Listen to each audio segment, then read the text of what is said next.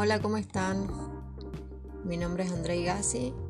Bienvenidos a este podcast de astrología. Hoy vengo a hablarles del eclipse parcial de Sol en Tauro que se estará dando este 30 de abril en el grado 10 del signo. Un eclipse se da cuando la luna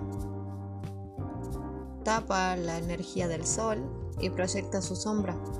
Es parcial porque no tapa del todo al sol y está, y está muy cerquita del nodo. Además, este eclipse estará muy cerquita de Urano, tan solo a 4 grados, así que habrá una energía muy eléctrica, cambios inesperados que van a darnos la posibilidad de movernos de un lugar de confort para potenciar nuestros talentos.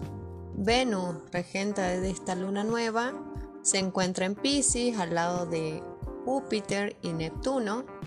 Esta energía de agua que está exaltada y que es sutil nos aporta un gran caudal de creatividad, de ensoñación, de ideales, de amor por la naturaleza, por la belleza de la vida.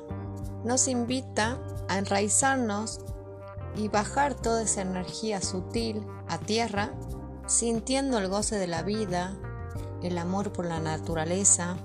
Marte también se encuentra en Pisces, pero no es una energía guerrera, de empuje, de vitalidad, sino más bien de ir hacia lo interno, de conectar con ese guerrero sintiente y que nos permite descansar y conectar con el todo con una energía mucho más pausada y más entregada.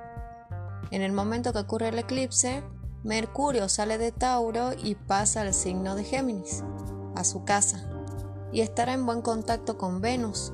Así que las ideas, lo versátil, la ligereza de los procesos mentales nos permiten conectar y bajar las ideas a tierra con mayor goce, disfrute por la vida y atendiendo a todo aquello que Urano vaya a sacar de nuestra vida, ya sea de pérdidas materiales o de relaciones que ya no están en consonancia con lo que nosotros somos.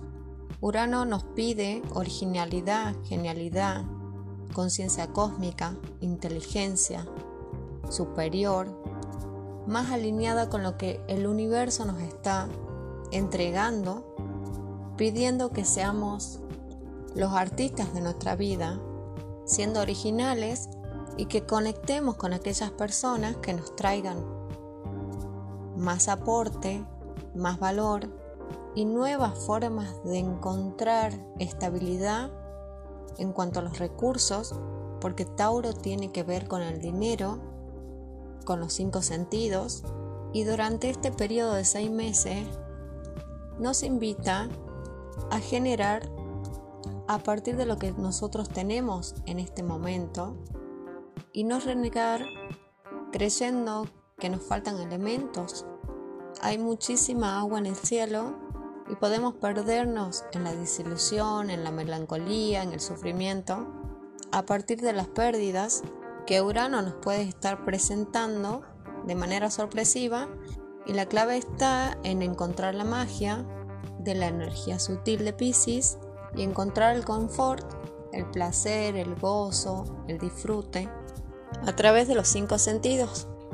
Saturno está en Acuario y está generando un poco de tensión con los nodos lunares y nos va a exigir trabajar con disciplina, esfuerzo, para poder construir una estructura mucho más sólida y a largo plazo y que nos traiga recompensa cuando ocurra la luna llena. Los eclipses generan destino, es decir, que ocurren situaciones que no teníamos previstas, que ya no tienen la misma frecuencia, para que demos el próximo paso a reinventarnos. La clave está en la paciencia y en bucear nuestros talentos y llevarlos a tierra. Los signos fijos como Tauro, Escorpio, Leo y Acuario serán más afectados por esta energía. Lo conveniente es no resistir a los cambios y encontrar el espacio que nos está brindando este eclipse, haciéndonos sentir libertad para reinventar y reestructurar todo aquello que ya es viejo para poder materializar tanto relaciones como recursos económicos que nos permitan tener una mejor calidad de vida sin desconectarnos de nuestra madre tierra. Espero que esta información les haya gustado, les sirva de ayuda. Los invito a suscribirse, a darme like, comentar, compartir con otras personas.